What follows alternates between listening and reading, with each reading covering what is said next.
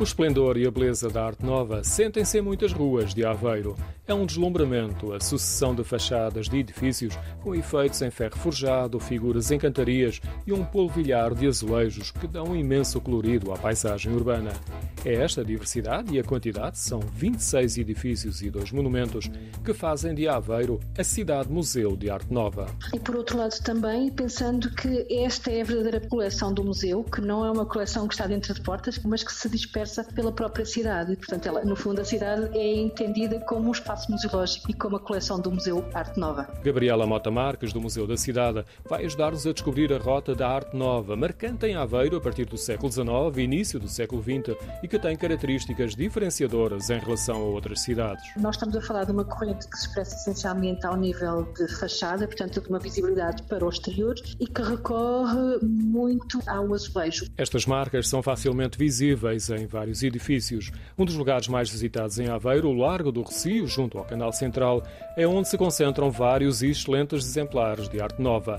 Um deles é o edifício do Museu de Arte Nova. O tom azul da fachada é ofuscado com o branco da cantaria e os desenhos em ferro forjado. Uma águia em cima o edifício, marcado por várias linhas curvilíneas. O museu é o melhor ponto de partida para a rota de arte nova em Aveiro. Obtemos informação e um mapa que localiza o património disperso pela cidade. O museu é também um exemplo exemplo de alguns dos edifícios que estavam degradados ou devolutos e que foram adquiridos para posterior qualificação e preservação. Noutros casos, são os proprietários, essencialmente em residências, que se esforçam nesta preservação. Por um lado, edifícios residenciais que se mantêm na posse dos privados e que têm vindo a ser requalificados, em grande parte, e dos outros que estão na, na mão de instituições e entidades públicas e que também os têm reconvertido para novas funções, mas mantendo o seu, o seu valor enquanto património edificado. O legado de arte nova em Aveiro tem pouco mais de um século e exprime igualmente um valor de afirmação de um grupo social. Que está muito associado a um crescimento e a um dinamismo de uma burguesia uh, local. O riquíssimo legado que chega aos dias de hoje